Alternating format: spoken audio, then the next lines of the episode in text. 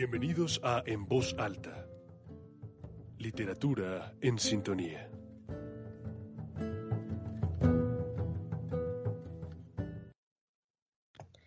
Bueno, buenos días a todos. Qué gusto tenerlos en otro programa de En Voz Alta, este espacio, este pequeño rincón que tenemos todos los martes para sacar un poco nuestras cabezas de los afanes de la vida diaria y pasarla un buen rato con la literatura, que es algo que a todos nos encanta. Eh, estoy muy feliz de tener a todos mis compañeros de mesa aquí, pero estoy especialmente feliz por tener a Gabo, que todo el semestre pasado no nos había podido acompañar, porque ya es un ingeniero que trabaja, pero este programa sí va a poder acompañarnos. Entonces, Gabo, hola, ¿cómo estás? Qué bueno tener, tenerte de, vuelta. Hola a todos, qué felicidad poder volver, de verdad, después de tantos meses sin tener la oportunidad de reunirnos en este espacio tan agradable que solíamos compartir. Sí, efectivamente, pues aún no ingeniero, ingeniero, pero digamos que sí, el ambiente laboral ya se pone pues a nivel profesional, ¿no? Pero pues ahí estamos y muy feliz de poder compartir hoy, empezando con este programa que se ve bastante interesante, ¿no?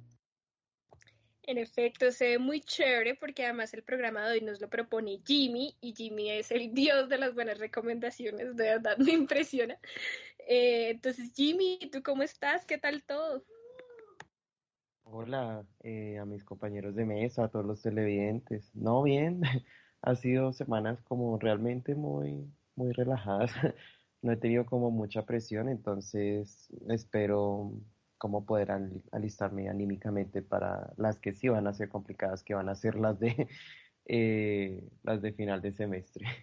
Entonces, no, pues alegre también pues por estar una semanita más acá y bueno, y compartir este espacio siempre interesante y, un poco catártico con ustedes, ¿no? Eh, cuéntanos cómo vas, Laura. Hola chicos, muy bien. Eh, las cosas se vienen aparejando mejor para mí, entonces también estoy muy feliz no solo por el programa, sino por, por todo, eh, esperando de verdad pues este programa que me produce mucha ilusión porque es de un autor que a mí me gusta mucho, entonces vamos a ver qué tal les parece la recomendación, como dice Manuela, del Dios Jimmy. ¿Cómo estás, Caro? Bueno, Lau, yo muy contenta porque tenemos a Gabo otra vez en la mesa de trabajo y también estoy muy contenta porque vamos a tratar un autor que te gusta mucho. Yo apenas lo estoy conociendo, entonces eh, emocionada como siempre. Y bueno, eh, que empiece el programa. Bueno, pues efectivamente este es un programa de un autor colombiano eh, del que yo nunca había escuchado hablar y que ha sido una muy grata sorpresa lo que he alcanzado a leer. Pero antes, antes de meternos de lleno en el tema que nos reúne hoy, em, quería empezar planteándoles una pregunta que nos propone Jimmy que me parece absolutamente maravillosa. Em, y es la siguiente. ¿Qué autores o qué obras les traen imágenes y recuerdos de los lugares o momentos de su vida?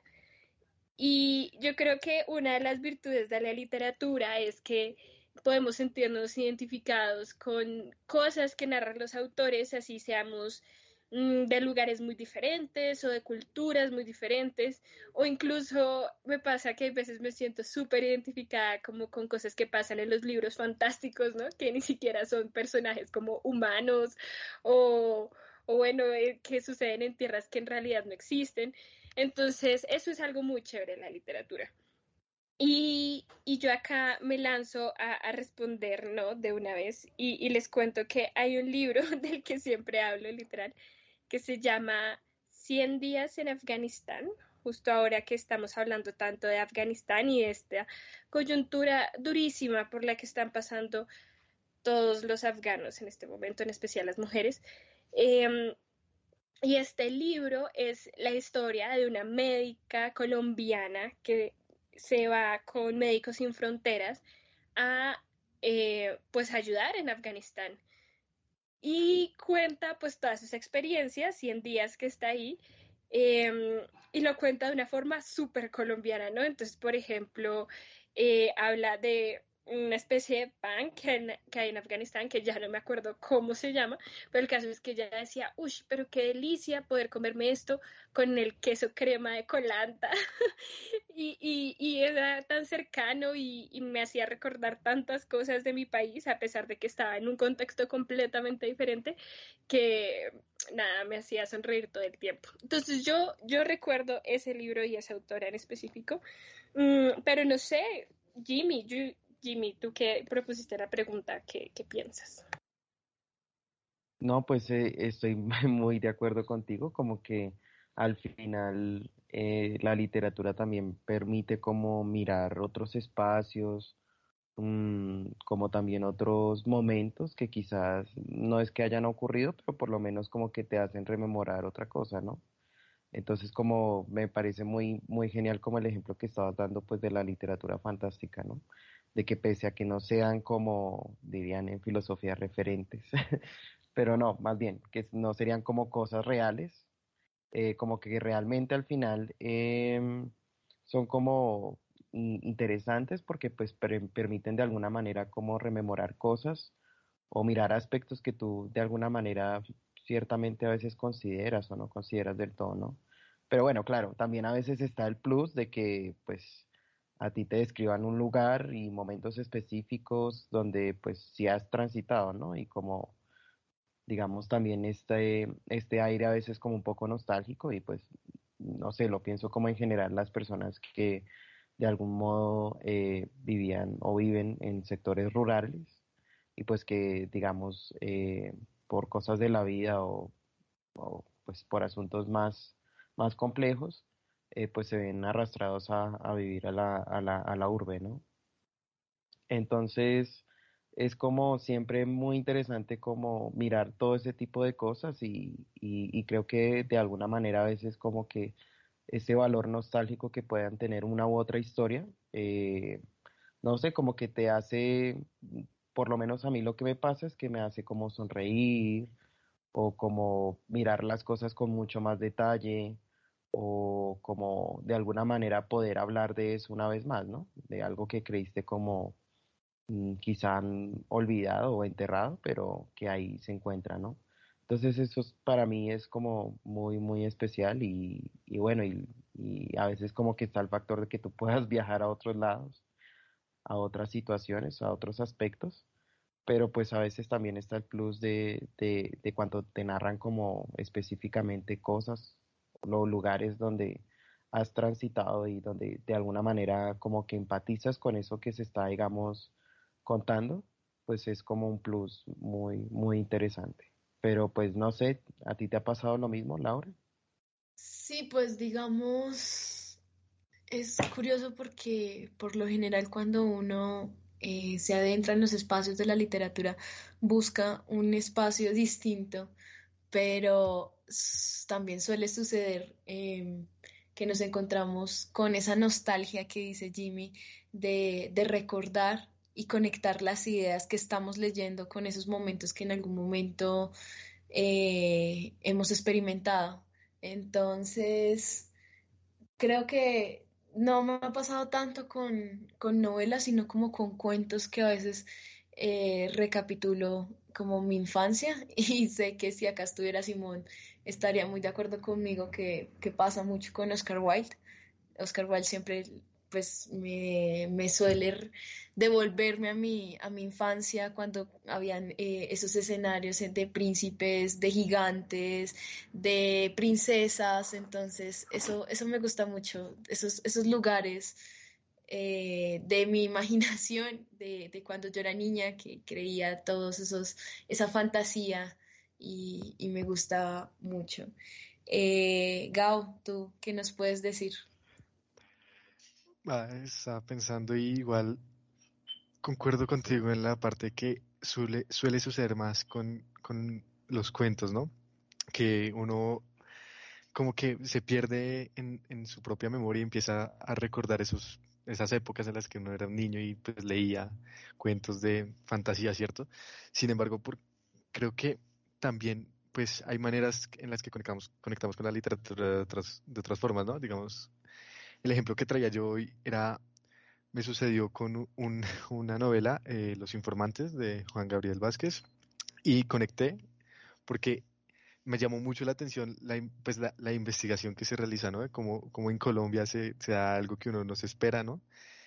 Y también más que eso fue porque el personaje, pues comparte el nombre del autor y el mío, ¿no? También se llama Gabriel, el protagonista. Entonces uno como que se agarra a pequeños detalles para transportarse 60, 70 años atrás y ser parte de esas historias. Y creo que esa, esa es la magia en muchos, muchos de los casos, ¿no? Poder sentir que por más, eh, digamos que sencilla que sea, o sea, también sucede en los casos contrarios a la fantasía, ¿sí? No, no solo nos dejamos llevar por la fantasía, sino también por casos más un poco terrenales en cuanto a que nos sentimos identificados con, con algún aspecto, sea el ambiente, eh, el entorno, los protagonistas, eh, los incluso un personaje que aparezca por ahí nos puede llamar la atención y a partir de ahí como que empezamos a generar cierta conexión. Sí, estoy de acuerdo con Gabo. Eh, ahorita que los escuchaba hablar pensaba en, en, Gabriel García Márquez en general, pero en concreto en, en, El amor en los tiempos del cólera, que es un libro que me encanta y que a una de nuestras compañeras de mesa, que hoy no está, a también le encanta y recordaba cómo cuando uno lee este libro, uno, los modismos que se usan, los dichos, la actitud de las personas, eh, parecen muy cercanas, parecen muy cercanas y eso siempre es muy chévere. Eh, entonces, nada, bueno, me encanta, me encanta escucharlos un poco hablando de esto, eh, pero llega el momento de que pasemos a a tratar la obra en sí que nos reúne hoy. Eh, y para hacerlo los invito a que vayamos a la sección de vida y obra y Jimmy nos cuente un poco sobre el autor.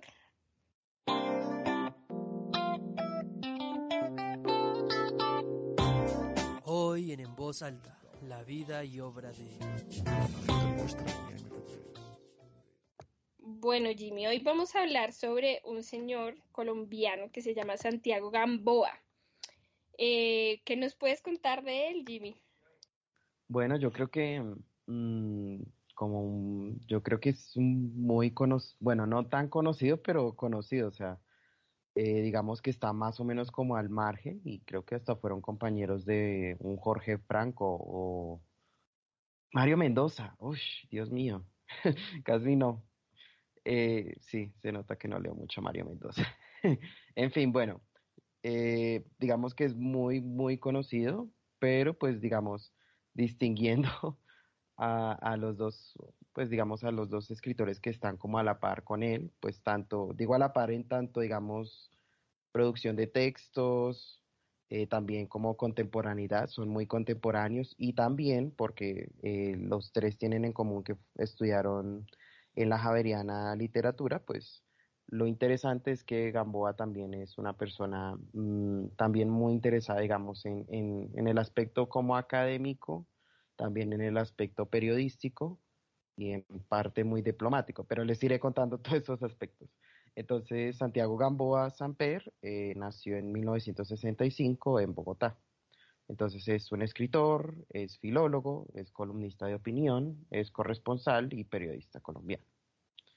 Eh, él es hijo de la artista y pintora Carolina Samper y del historiador de arte mm, Pablo Gamboa Inestrosa. Entonces, pues ya como que ya con esas con esos padres, pues ya más o menos se va referenciando un poco como su camino en el campo artístico, ¿no? Entonces estudió, como les dije, la eh, literatura en la Universidad Javeriana, en la de Bogotá, y luego emigró a Europa, donde vivió en Madrid por un tiempo, y donde se licenció en Filología Hispánica en la Complutense y después estudió literatura cubana en la Sorbona en París.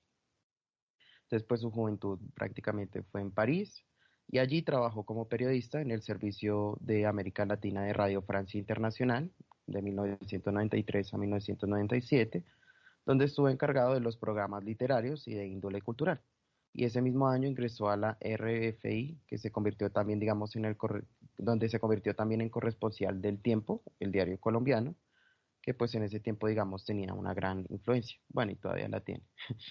Eh, entonces ya, digamos, en el campo ya más eh, literario, o pues ya en su campo, digamos, que le ha dado más reconocimiento, publica su primera novela que se llama Páginas de Vuelta, que fue publicada en 1995 y que, digamos, la crítica la consideró como, digamos, que rompía con los caminos o recorridos eh, que había cogido, digamos, la más reciente literatura colombiana. Eh, dos años más tarde aparece su segunda novela, que es Perder es cuestión de método, que recibió excelentes comentarios en España y en América Latina. Y digamos también esta obra fue incluso llevada al cine por Sergio Cabrera en 2005. Eh, siguió publicando y siguió publicando, pero pues eh, no solo fue la novela, sino también estuvo, digamos, implicado en los cuentos y estuvo también incluido en una antología de cuentos, de cuentos apátridas y al mismo tiempo publicaba su tercera novela, creo, la tercera cuarta, que es Vida Feliz de un joven llamado Esteban. Esta me la leí por el nombre realmente, como dato así como extraordinario y pues bueno, eh, es muy interesante. En 2005 publicó su novela El síndrome de Ulises, que básicamente narra la historia de inmigrantes en, en París de los años 90 y que cosechó, digamos, grandes éxitos en lectores y en crítica en América Latina y en Europa.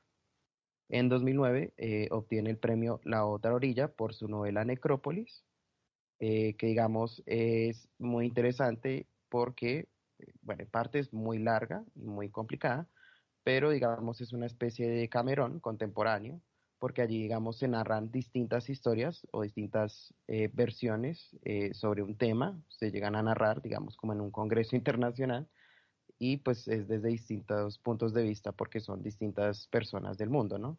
Y es centrado en la ciudad de Jerusalén. Entonces es como interesante también porque muestra mucho, digamos, los conflictos que allí se viven mientras estas personas pues están contando sus historias particulares. En 2011 publica la novela Plegarias Nocturnas, que es la que nos reúne hoy, y que es ambientada en Bogotá, en Bangkok y en Nueva Delhi. Eh, entonces, pues ya digamos ahí se ve un montón de contrastes y, e historias entrelazadas que digamos yo creería, pues leyendo las tres, cuatro novelas que he leído de él, que es como lo, lo interesante, ¿no? Como que al final no se agota un punto de vista en la novela de Santiago Gamboa y por el contrario se da paso, digamos, no solo a distintas Em, como maneras de, ver un caso particular, sino también cómo se van entrelazando distintas culturas. Yo creo que eso es como algo muy, muy interesante y, bueno, y como que también es muy aliviante porque pues como escribe es súper pulido y súper interesante. Eh, bueno, eh, otras cosas así como interesantes es que en 2014 publica La Guerra y la Paz, que es un ensayo que pretende analizar el significado de estas dos palabras, que es pues guerra y paz, a través de la historia, la literatura y la filosofía, y todo eso pues iba dirigido al debate sobre el proceso de paz en Colombia, en La Habana, que ocurrió en 2016, ¿no? Eh, también en 2014 sale su novela Una casa en Bogotá, historia centrada en una vida de viajes y regresos a través de cada uno de los espacios que conforman una vieja casona bogotana. Entonces como que pese a que digamos él coge como muchas eh, culturas alrededor del mundo y digamos muchas ciudades también, como que yo creo que lo que prevalece para él ya como autor personalmente, ¿no? Creo que prevalece mucho la figura de, Bogotá, pero más que todo de la urbe, ¿no? O sea, la, del sector urbano, ¿no? Y creo que por lo menos en las historias que yo he leído en las distintas ciudades que él, digamos, ha tratado de desarrollar sus novelas, siempre prevalece mucho ese, como digamos, esa, esa, ese repudio que se tiene como hacia las ciudades por ser, digamos, centros de, muchas emociones como encontradas, pero al mismo tiempo como esa, esa es, ese, digamos, esa cuestión de acostumbrar de cada, digamos, de cada persona, ¿no? O sea, ese factor de ambientarse, ¿no? Entonces, digamos, como eh, a partir de eso, como que podemos también entrever, digamos, hacia dónde tira mucho eh, sus historias, ¿no? También ha sido como columnista de la revista Cromos y Cambio, y ha colaborado en Gato Pardo, Planeta Humano, GQ, Perfiles, Soho y muchos, digamos, muchas revistas más de este tipo. Em, ¿Qué más podríamos decir? Bueno, sus obras han sido traducidas a 17 idiomas y han recibido diferentes distinciones. Em, y bueno, también como les iba comentando un poco, eh, ha sido también diplomático en la delegación de Colombia ante la UNESCO y ante la Embajada de India. Eso pues creo que se ve reflejado especialmente en la novela que nos convoca hoy, que es Plegarias Nocturnas, porque eh, también hay, digamos, un punto de vista de un diplomático que precisamente está, eh, un diplomático colombiano que está en la Embajada de India. Entonces, como que eso es muy, muy interesante y bueno, y tú vas conociendo como un montón de cosas que en eso sí es, yo creo que algo muy, muy interesante y te va escribiendo un montón de cosas Santiago Gamboa y, y bueno, eso por lo menos a mí me atrae mucho y al final es como Mm, yo creo que algo muy llevable y algo que, digamos, tú te puedes disfrutar y que no vas a tener, digamos, conflicto para, para, para digamos, encajar mucho con lo que te está contando, ¿no? Eh, eso podría decir, pues, por ahora. Gracias, Jimmy. No, estuvo súper buena esa, esa, ese recorrido biográfico, eh, pues, por la vida de Santiago Gamboa, que además... Eh, todavía está vivo y yo creo que todavía nos va a dar unas buenas alegrías más, otros buenos cuentos, otras buenas novelas. Em, solo quería hacer una, una, pequeña, una pequeña cuña. Eh, Santiago Gamboa, eh, como mencionó Jimmy, em, colaboró en la revista Gato Pardo. Si ustedes no conocen esa revista, por favor, conózcanla es espectacular, usualmente está pues en digital, se consiguen los, los artículos y son realmente muy chéveres sobre cultura, sobre política, pero bien escritos, de verdad Gato Pardo es muy chévere y los artículos que Santiago Gamboa tiene ahí son súper interesantes. Entonces ahí les hago la publicidad y los invito entonces a que pasemos a la sección de Media Luna.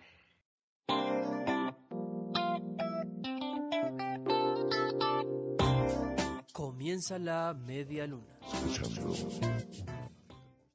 Bueno, entonces como les iba contando Jimmy, el libro que vamos a tratar hoy, precisamente por recomendación de Jimmy, es eh, Plegarias Nocturnas. Entonces, la trama de este libro a grandes rasgos es, nada, tenemos un estudiante de filosofía colombiano, Manuel. Eh, quiero decir que durante todo este libro me sentí demasiado identificada porque Había muchas coincidencias entre Manuel y yo, por ejemplo, el nombre y que estudiamos filosofía, pero bueno, eso ya después se los contaré.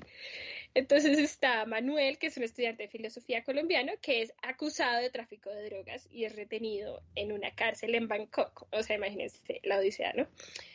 Em, y bueno, a pesar de que él puede como enfrentarse a la pena de muerte por, por este delito, si no se declara culpable, la principal inquietud de este hombre es volver a ver a su hermana, que se llama Juana, que está desaparecida en Colombia eh, desde hace algunos años. Entonces, toda esta historia se la cuenta Manuel al cónsul colombiano en Nueva Delhi, eh, que entonces desde ese momento se embarca en una búsqueda con el objetivo de reunir a los dos hermanos, ¿no? Entonces, eso a grandes rasgos es como la trama de la novela. Y una vez dicho eso, yo quiero preguntarle a Jimmy, ¿por qué escogió esta obra, cierto? Eh, ¿Cómo llegó al autor también? Y, sí, que nos cuente un poco sobre eso. Vale, eh, no, pues creo que Santiago Gamboa también es como a veces un, un respiro de, de, aire, ¿no? Porque creo que la forma en que escribe es muy clara, eh, a veces como la que uno puede chocar es un poco con la puntuación, pero pues bueno, esas cosas más bien. Eh, pero es increíble, digamos, no solo como la creatividad que tiene al, al crear todas esas historias como tan, como tan, tan raras, tan como interesantes, como atrapantes, sino también, digamos, lo, lo que carga cada personaje, bien sea a nivel como emocional o personal, como también a nivel cultural. O sea, yo creo que lo que siempre hago en un libro de, de, Santiago Gamboa es como anotar referencias. Él puede dar referencias de todo tipo, literarias, cinematográficas, artísticas, de todo tipo. Entonces, como que siempre estoy como leyendo una novela de él y al lado tengo como el celular con las noticas, no sé si les ha pasado alguna vez, y voy como anotando ciertas referencias como, ah, bueno, voy a mirarla después, con él siempre, siempre, y de todo tipo, entonces eso como que, no sé si nutre la lectura, pero por lo menos como que te da una, como algo, como una pincelada de lo que, digamos, del temple que es, eh, es Santiago Gamboa, ¿no? Entonces como que eso por lo menos a mí me atrapa y bueno, y escogí especialmente plegarias nocturnas eh, porque pues en parte ya medio Manu lo anunciaba, es como una historia eh, atrapante, o sea, ya esa sinopsis es como muy, muy interesante, eh, pero pues bueno, también por los aspectos de que es un estudiante de filosofía y pues que vive en Bogotá, entonces como que eso te va ah, dando como cierta empatía y bueno, y también como las, los, las ubicaciones o más bien como las ciudades donde se va desarrollando la historia, es como interesante ver como todos esos contrastes, ¿no? Y creo que lo hace muy bien y como que reserva mucho eso, como ese aspecto, para, para que digamos de alguna manera eh, el lector, que pues él sabe que su público es latinoamericano y pues supongo que él, él lo sabrá muy bien, eh, para que puedan digamos ver todos esos aspectos como eh, algo fundamental en plegarias nocturnas, por lo menos, siempre va a ser el contraste entre Oriente y Occidente, ¿no? Y yo creo que él detalla muy bien todos esos aspectos y en detalles como mínimos, que tú dices como, ay, no, pues es una boda, por, por lo menos, no sé, como están caminando y como, digamos, van saludando. O sea, detalles que uno dice como, pues, bueno, no son tan tomados en cuenta, pero que al final tienen como mucho, mucho choque cultural, ¿no? Y creo que esos choques y también como esos enfrentamientos entre culturas también se hacen muy patentes en, en las novelas, por lo menos en las que yo he leído, se, se, se, nota mucho eso, ¿no? Entonces, pues yo me acerqué a él y ya como terminando mi intervención, yo me acerqué con Necrópolis, que era más o menos la sinopsis que les había leído de todas estas personas que van a Jerusalén a un congreso, una especie de congreso y van y cuentan distintas historias que nada, digamos, que en personalidades no tienen nada que ver, pero claro, digamos como lo que los hace, digamos, estar allá y todo lo que cuentan, al final como que se termina entrelazando, ¿no? Entonces, es una historia muy interesante y bueno, y pasan en, en Afganistán en pleno conflicto, entonces, pues yo me acerqué en eso y, y pues empecé a ver, digamos, ya aspectos más personales como que pues eh, era como de esta generación de escritores de la Javeriana, era bogotano y toda la cosa y luego me acerqué a esta a esta novela de eh, la historia de un joven llamado Esteban, pues bueno, mi otro nombre es Esteban, entonces pues fue simplemente por, esa, por ese detalle tan mínimo, pero, pero digamos también muy interesante y como que él de alguna manera siempre en sus novelas es muy patente esa, esa relación entre, entre qué, entre las personas y, y el entorno, digamos, más que todo urbano, ¿no? Y como digamos, todo eso va congeniando, digamos, con el desarrollo de la historia y cómo se relacionan con otras personas, ¿no?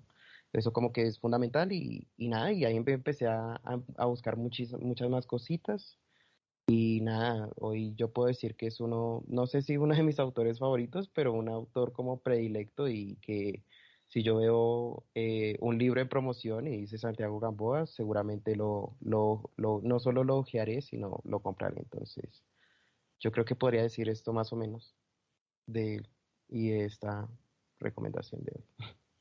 Gracias, Jimmy. No, de verdad, está muy chévere, está muy chévere eh, conocerlo. Yo de verdad que no lo conocía y me ha encantado, de verdad que me ha encantado. Pero eso lo podemos tratar en la tertulia. Los invito entonces a que Gao nos, nos antoje un poco y nos eh, lea un fragmento de, del libro mi fiebre por los muros continuó y un día, no sé a raíz de qué, me atreví a contárselo a Juana. Fuimos al caño y ella se quedó un rato en silencio, unos pasos delante de mí, frente a las imágenes. Ahí estaban refugiando mis islas y mis volcanes, mis serpientes ígneas, mis cocodrilos rojos y dinosaurios, todo lo que sentía en mi estómago y en mi alma. Los contempló en silencio y la dejé recogida, sin atreverme a respirar para no incomodarla. Al cabo de un rato puse mi mano en su brazo y se dio vuelta. Estaba llorando de alegría. ¿Eres un artista? dijo emocionada. Me dio un abrazo, se agarró a mí con todo su cuerpo y la sentí temblar. Luego me miró a los ojos y dijo, de ahora en adelante voy a trabajar para que tengas lo que necesites. Juana les hacía trabajos a sus compañeros y ganaba plata, así que empezó a traerme cajas de aerosol. Los Montana Gold eran los mejores, aunque los Belton eran baratos y más fáciles de conseguir. Diez mil pesos por tarro dependiendo del cambio del dólar. Por cierto, señor cónsul, que a mí me, favoreció mucho la revaluación del peso en esos años, y nunca supe a qué se debió, pero en fin, no me distraigo de la historia. Me gustaban los Montana por el modo en que penetraban el muro, como si el concreto, el ladrillo o el estuco hubieran sido creados de ese color. Usted no sabe lo que yo sentía al agitar el tarro y notar la esfera. Y luego, cuando tenía clara la imagen, al hundir la válvula y casi al palpar el color expelido por el atomizador.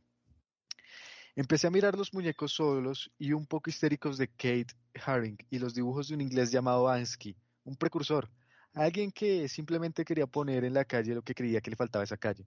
Policías besándose, ventanas en muros industriales con vista al mar, ratas juguetonas, en fin. Mi trabajo no era así, yo soñaba con otras cosas, no poblar la ciudad, sino darle un poco de realidad a lo que tenía por dentro. Ya se lo dije, el mío aún era un arte de evasión, todo en mí tendía a la fuga, quería irme, odiaba mi vida. Mi hermana entró a estudiar, mi hermana entró a estudiar sociología en la Universidad Nacional. Le habían dado una beca por el promedio del bachillerato y el ICFES y por el examen de ingreso. Solo por eso mis papás le dejaron estudiar esa carrera, porque para ellos, como para la mayoría de los colombianos, estudiar sociología era como estudiar para ser de las FARC, una especie de preparatoria y más en la nacional, ya estábamos en pleno gobierno de Uribe y el que no fuera facho y patriotero era sospechoso a cualquiera era sospechoso. A cualquiera lo acusaban de ser de la guerrilla. Bastaba con defender los derechos humanos o la Constitución para ser considerado terrorista. Cada vez que Juana traía compañeros, mamá le decía, ¿y esos guerrilleros? ¿Así son todos en su clase? Papá apenas los saludaba, bajaba el periódico para no verlos. Una vez le dijo a Juana, vea, princesita, yo no le puedo pagar una universidad como el Rosario de los Andes o la Javeriana, pero al menos trate de cambiarse a Derecho o Economía. Y mientras tanto yo ahorro y después, cuando se gradúe, le pago un buen doctorado en Argentina, ¿sí? Es que con esos mechudos a su mamá le va a dar un infarto. Hágalo por ella. Le decía que iba a pedir préstamos para mandarle a Europa, a Estados Unidos. Una vez se endeudó para regalarle un iPod y un celular nuevo.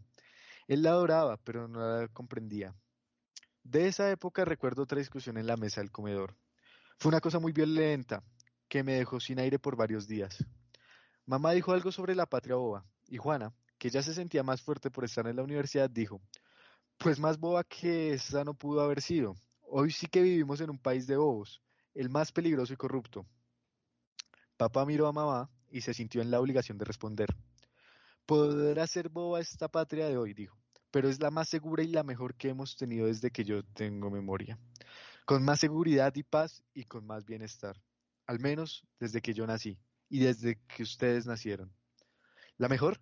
reviraba Juana. Ay, papá, ni que fueras uno de esos lagartos del Congreso. Es la época más horripilante. Un presidente mafioso, un ejército asesino y torturador, medio Congreso en la cárcel por complicidad con los paracos, más desplazados que Liberia o Zaire, millones de hectáreas robadas a bala. ¿Sigo? Este país se sostiene a punta, de masacres y fosas comunes. Uno escarba el suelo y salen huesos. ¿Qué puede ser más bobo que esta republiqueta de cerebrada y demente? Y ahí está el fragmento que es absolutamente magistral. Me encanta, me encanta.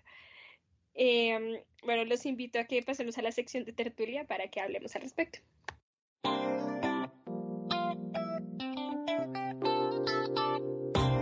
Se abre la tertulia. Bueno, nada, yo quiero preguntarles un poco a Lau y a Gao, ¿qué tal les pareció esta novela? ¿no? Yo no la he terminado, em, pero como les dije, me sentí profundamente identificada en muchos aspectos. El nombre del protagonista, eh, que estudiara filosofía, pero además todo lo que dice Bogotá, ¿no? Justo, justo menciona que que él vivía en el barrio Santa Bárbara, eh, Santa Ana, entre la séptima y la novena. Y yo también vivo ahí. Entonces, eh, hubo un montón de cosas. Hay un momento en el que menciona la Librería Nacional de Unicentro, em, en que retrata la ciudad como con, tanta, no lo sé, para un bogotano, eh, es, son un montón de referencias muy gratas, ¿no? Pero yo creo que también para un colombiano en general, ¿no? Como todas estas referencias, por ejemplo, a la política colombiana de principios de los años, eh, sí, como 2000, en la época en la que eh, Álvaro Uribe fue presidente, estas discusiones familiares en la mesa sobre política con las que también me sentía profundamente identificada, em, estos em, sesgos, por ejemplo, eh, que menciona sobre que las personas hace un tiempo que estudiaban sociología la nacional, entonces más o menos era lo mismo que ser guerrillero, pero todas esas cosas que están muy metidas en nuestra idiosincrasia em, son cosas que Gamboa explota y hacen que sea muy, muy agradable leerlo. Entonces a mí me ha encantado. Pero yo quiero saber qué opina Lau, que yo sé que le gusta mucho Gamboa. También sería súper chévere que nos contaras, Lau, cómo llegaste a este autor. Y bueno, sí, cuéntanos. Llegué al autor porque en algún momento em, en el colegio le hicieron una entrevista eh, y nos pusieron a leer parte de, de su obra, pero fue por un ensayo recuerdo que fue por un ensayo, luego empecé a atisbar en algunos, en algunos textos, si no estoy mal era el de Ulises, en donde pude ver cómo había muchas referencias de personajes más bien tristes y digamos que eso quizás lo comparto como con el autor, no porque yo sea una persona triste ni nada de eso, sino porque siento que cualquier persona siempre que está hablando de una experiencia, nos está entregando un testimonio que merece ser oído y que además son personas que siempre están buscando algo, algo sucedió, algo las cambió, hubo algo que las marca y, y ahí es cuando uno se detiene a mirar qué es lo que quiere decir, qué es lo que quiere decir. Entonces, eh, siento que lo sentí mucho en Gamboa y por eso eh, quizás a hoy no, no lo he leído tanto como, como Jimmy quizás ya se ha adentrado, pero le cogí mucho, mucho cariño, más por las referencias que hay también em, en su obra de los filósofos. Es, es un autor de muy tipo filosofía, bueno, no sé si hasta qué punto filosofía política, pero sí le gusta retratar muchos momentos históricos eh, tan así que ya que Gabo había mencionado por acá al, a la apertura del programa que le gustaba a Juan Gabriel Vázquez y que estaba leyendo eh, parte de, de la obra de Juan Gabriel Vázquez, acá muchos le decían, bueno, ¿Usted qué piensa de que acá se estén retratando en su obra momentos históricos como lo hace Juan Gabriel Vázquez, como lo hace William Ospina, como lo hace en su momento Gabriel García Márquez? ¿Qué piensa? Entonces, él dice que más que comprometerse con un factor sociológico eh, por parte de la literatura, lo que hace es simplemente testimoniar, porque pues realmente lo que busca, o bueno, parece que busca la literatura es entregar motivos de testimonios de, las personas, de historias humanas que finalmente eh, son las que componen la historia como, como, un ente mucho más grande, como algo de lo que no podemos establecer tampoco pues un punto cero. Entonces me gusta mucho y ya teniendo en cuenta... Em, ese, ese factor, en algún momento a él le preguntan qué piensa si Colombia realmente es un, país muy violento, a lo cual él responde em, que más allá de, que Colombia sea un país violento, él considera que todos los países a nivel global en algún punto de su historia han sido violentos. Entonces, más allá de que Colombia sea violento, la violencia se encuentra, es inmersa dentro de la naturaleza humana y siempre de alguna forma ha golpeado a alguien eh, con, alguna experiencia fuerte. Él menciona entonces que ninguno escapa a alguna experiencia trascendental que, que haya vivido a partir de la violencia, porque a todos de una u otra forma nos toca a nivel colectivo y pues eso con una connotación a nivel internacional. Entonces, eh, no es que Colombia sea violento, sino que en realidad eh, puede ser más o menos violento porque es algo cultural que, que siempre nos ha, acompañado como, seres humanos. Entonces me encanta, me encanta que él suele tocar como ese, tipo de, cosas y creo que cuando ahorita Jim estaba hablando de la lectura, de, la ortografía, la estructura con la que él, él empieza a redactar, siento que es muy a propósito, muy a propósito porque digamos, él suele ser también muy reverente, como yo lo vi en esa entrevista, eh, me acuerdo en el colegio, era como un personaje muy reverente, también muy, no sé hasta qué punto como prepotente, muy intelectual, em, pero se deja preguntar, es muy, es un autor muy, muy chévere, muy ameno para conversar. Eh, y siento que lo hace a propósito porque gracias a esa irreverencia, gracias a, esos aspectos que, que él tiene, digamos, les, suele gustar mucho escribir sobre pesimistas, entonces pues todo lo que lloran. Eh, acá Manuela estaba hablando de, de Lutz eh, y de otros autores que estaban por acá en el chat. Entonces, él le gusta leer como el mundo, tener una visión a partir de esos autores y los empieza a compaginar directamente con, con sus personajes.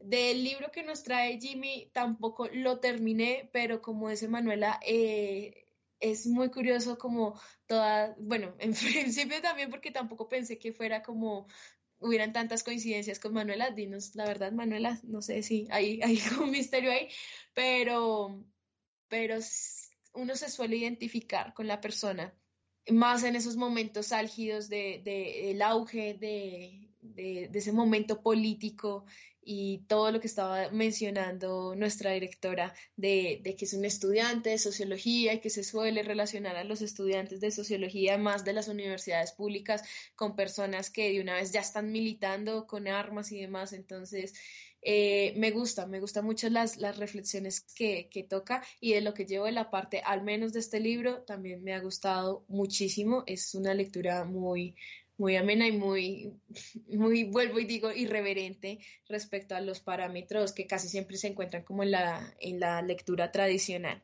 Gao, ¿tú qué, qué impresión te da Santiago Gamboa y, y si te gustó? No, pues empezar que sí me da una impresión bastante grata. Eh, sinceramente tiene un estilo de escritura un poco peculiar. Eh, lo, de las, lo de la puntuación en sí es, Sí, no, se nota que es a propósito, o sea, la palabra que utilizaste, irreverencia total, porque es cortar las ideas, pero cortar las ideas porque está dando, o sea, se está dando en medio de una conversación, ¿cierto? Entonces, digamos, eso un poco dificultó la narración, pero tiene mucho sentido en el momento en el que él está simplemente eh, recordando cosas, ¿no? Entonces va dando una idea y pum, corta, está hablando es con el cónsul, ¿no? Pero vuelve vuelve y retoma su, su, su, idea, ¿no? Entonces es un poco esa irreverencia de, ah, ¿verdad que estaba hablando, no? Ah, pero no le quiero alargar la historia todavía. Y sí, siento que pues tampoco he podido concluir la, la, la lectura, pero sí, sí algo que, que, logré como percibir, no sé, ahora que lo mencionas, o que lo mencionan lo de, los, lo de las personas como pesimistas o la urbe, me, me, hace recordar un poco como a esta, esta escritura como de realismo crudo, ¿no? un poco que, que, las historias no siempre tienen que ser como tan, tan lejos de la ficción, sino que dentro de nuestra misma realidad cotidiana, un poco lo que resaltaba tanto Jimmy, de que sus historias se, se, se centran en, en las urbes, en las ciudades, en este sitio que uno pues generalmente lo ve retratado de otro modo, ¿no? Las ciudades o los los entornos suelen ser distintos. Este es autor, se, se o pues en, en, lo poco que he leído, se deja llevar por, por contar las historias como son, reales, ¿no? Siento que o, mejora la historia o de cierta manera va a terminar un poco más cruda el final, ¿no? Esa parte quiero, estoy como muy a la expectativa de si, de si el final es, pues, real, real o real, no tan real, ¿cierto? Como en ese sentido de, de qué tan de qué tan ficción puede llegar a ser, ¿no? Que todos felices y contentos o pues a ver qué nos depara, ¿no? Eh, sí, sí sentí ciertas eh, como vibras al pesimismo, a un poco, no sé por qué, me recordó eh, las novelas, las historias, los cuentos de, de Bukowski en cuanto a la realidad tal cual, ¿no? En, en su momento Estados Unidos es, es, el sueño americano, pero pues Bukowski nos demuestra que no es así, ¿no? Un poco así como Colombia, pues es bonito y todo, tiene sus, sus épocas, sus, sus historias de, de violencia. un poco muy arraigadas a nuestra cultura, diría yo, porque algo que me sucedió leyendo justo este fragmento es, es que no podría decir que se repite, ¿no? O sea, es un fragmento muy de, de, inicios de los 2000, ¿no? Pero pues son, son, por decirlo así, ciertas sucesiones de eventos que, que se que trascienden, ¿no? Que son parte ya nuestra, de nuestra identidad de país en estos momentos. Y nada, estoy demasiado como intrigado por cómo va a finalizar, ¿no? Pero realmente me deja una, una muy buena imagen y también, pues aparte de esta obra, ¿no? cuando Jimmy nos, nos recomendaba también el, el necro... ¿Cómo? Sí. No. Necrópolis. fue. Necrópolis, Necrópolis. Como que siento que el nombre y la historia, los conflictos que se narran, o sea, también van, a, o sea, abren, abren otra puerta, ¿no? A explorar esa, esa historia también, que sea, que, la, que sea un símil de, de Cameron, pues ya deja mucho que, por, por pensar, ¿no? Entonces, no, esta recomendación de verdad que, que es bonito regresar así. Sí, de verdad que sí. Jimmy, eres lo máximo. Eh, y antes de que, de que se termine nuestro programa, que siempre es muy corto, nunca nos alcanza el tiempo para hablar todo lo que quisiéramos, eh, quería plantearles otra de las preguntas que nos hace Jimmy em, para que las respondamos de forma concisa. Em, y es hasta qué punto la influencia familiar se vuelve importante la formación personal pues, de, de cada persona, ¿no? Y, y yo, pues, justo en este libro, Gamboa muestra cómo eh, el, el, ambiente en el que estás, eh, la familia que te toca, ¿no? Pues termina influenciando un montón al protagonista y a su hermana. Em, y yo creo que también lo ve en la, la, casa de uno, no sé, como las tendencias políticas de su familia o la religión que uno ha recibido, las costumbres, etcétera, ¿no? Eh, pero también un poco respondiendo a la pregunta de Jimmy, pienso que a pesar de que todo eso es muy importante eh, y definitivamente marca, mm, es cierto que logramos normalmente como marcar una diferencia entre nosotros y nuestra familia, ¿no? Entonces, eh, que puede ser como, no, pues voy a ser un rebelde y me voy a estudiar sociología si mi familia sea de ultraderecha, eh, o desde, no, pues no voy a seguir el camino de todos son médicos en mi familia, voy a estudiar filosofía, em, cosas así, ¿no? Entonces, yo, yo respondería a eso. Eh, Gabo, volvamos a ti. ¿Tú, ¿Tú qué piensas al respecto?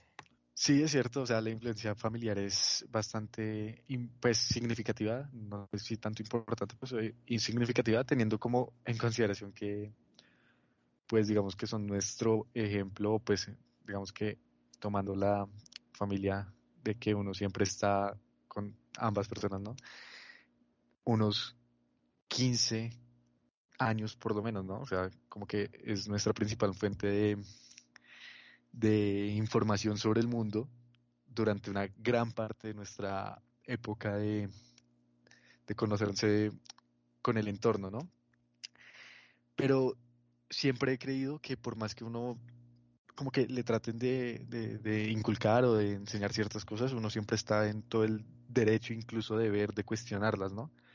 Entonces, sí, si bien es significativa la, la influencia pues, familiar, creo que también depende de uno cuando uno se empieza a conocer, eh, qué tanto empieza a cuestionar la, la vida y las enseñanzas, ¿no? No sé, Lau, ¿qué piense? Pues creería que en principio estoy de acuerdo contigo, digamos, a uno le suelen enseñar ciertos patrones también eh, con la familia y uno sí podría decidir, pero hay cosas que siento que quedan inmiscuidas como en la esencia de nosotros, digamos, uno a veces suele decir como no, yo no me parezco a mi mamá, nunca quiero ser como ella o alguna cosa así como eh, quiero apartarme de esos patrones que, me enseñaron, digamos, en el caso de, no sé cómo será en, en, la psicología, cómo se manejarán ese tipo de temas, como, qué sé yo, mi papá le pegó a mi mamá, alguna cosa así, y uno dice, yo no quiero ser eso, y algo queda impregnado, no sé, como en la conciencia que sí termina en que la persona finalmente sí se va a parecer a, a su familia. y que aunque uno pueda apartarse en principio de, de esas cosas, algo queda ahí que, que creo que no lo podemos entender de forma racional. Y lo mismo pasa con los contextos a nivel eh, político-social y que ahorita son objeto de debate de lo que ha venido pasando pues en el contexto político de este país y es eh, no se trata tampoco de renunciar de alguna forma eh, a mi estatus y esto porque pues de alguna forma eso yo no puedo renunciar como al espacio de lo que me tocó. No es tan fácil, no es tan fácil decir el día de mañana me esfuerzo más que tú y puedo ser más que tú, sino que realmente hay, hay varias cosas a sopesar, así como el, y, y, y digamos, se puede pensar como eh, está el chico que sale de una buena familia y sigue siendo buena familia, como también eh, puede desviar su camino. Lo mismo está el chico pobre que tiene eh, unas condiciones muy carentes, que el día de mañana puede ser un gran empresario y cambiar el destino, no sé, del país. Entonces, es, son, son varias cosas, pero siento, siento que es, es, es difícil decir la última palabra en cuanto al tema pero sí considero que pese a todo, sí hay algo a lo que uno después de todo no puede renunciar porque eh, ahí se, se, queda como en la conciencia de uno también hasta que uno finalmente lo interioriza más grande. No sé, no sé. ¿Tú qué nos puedes decir, Jimmy? ¿Por qué nos planteas las preguntas así? no, pues en parte por lo que muy bien decía Manuela y era como la situación del protagonista, ¿no? Pero yo creo que al final más que como rechazar tajantemente, no sé, tal ideología o tal pensamiento de la familia, que obviamente tiene, va a tener en una persona un germen, no sé si importante, pero por lo menos fundamental.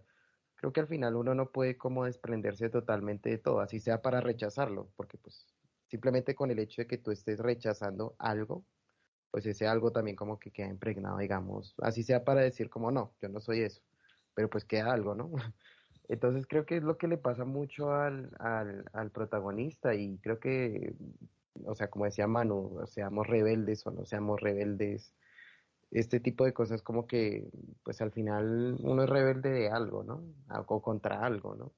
Y pues uno al final no puede como desprenderse de todos esos rasgos y, y creo que es como, no sé si por lo menos algo que muchas veces no consideramos del todo, por precisamente por esa rebeldía a veces como poco incoherente, pero que yo creo que por lo menos uno debe asumir, ¿no? Y, asumirlo no en el sentido de, rechazar o como de, estar de acuerdo con eso, sino también como de comprenderlo, ¿no? Y como que esa comprensión de alguna manera de, pues en el caso de, de, nuestro personaje y yo creo que lo que nos pasa a, a, algunos y pues digamos en lo que quizá no estemos muy de acuerdo con nuestra familia, como que el punto es también asumirlo, no como seguir esa lógica, pero por lo menos eh, comprenderla, ¿no? Y como darse cuenta de todos esos puntos de vista, porque al final, pues, creo que tiene mucho valor, digamos, a la hora de, ir formando todo lo que somos, ¿no? Y bueno, esto es como un debate muy largo, porque pues también es como qué, qué es la familia y digamos qué valores tiene que estar en la sociedad, otro, otro asunto, pero pues yo lo veía pues más para comentarlo y obviamente porque pues creo que al final en la novela es un punto como fundamental, ¿no? Y, por lo menos en el fragmento que leímos eh, se pudo ver, entonces pues eso diría más o menos, en breve Gracias, Jimmy. Gracias Jimmy, gracias de nuevo, no puedo dejar de decir de nuevo que fue una excelente recomendación que invito a todos nuestros oyentes a que se animen a leerlo, que cojan a este señor, que además es colombiano, hay que leer a la gente colombiana y que lo disfruten. Es un libro corto, no tiene más de 200 páginas. Em, entonces, bueno, súper, súper recomendado.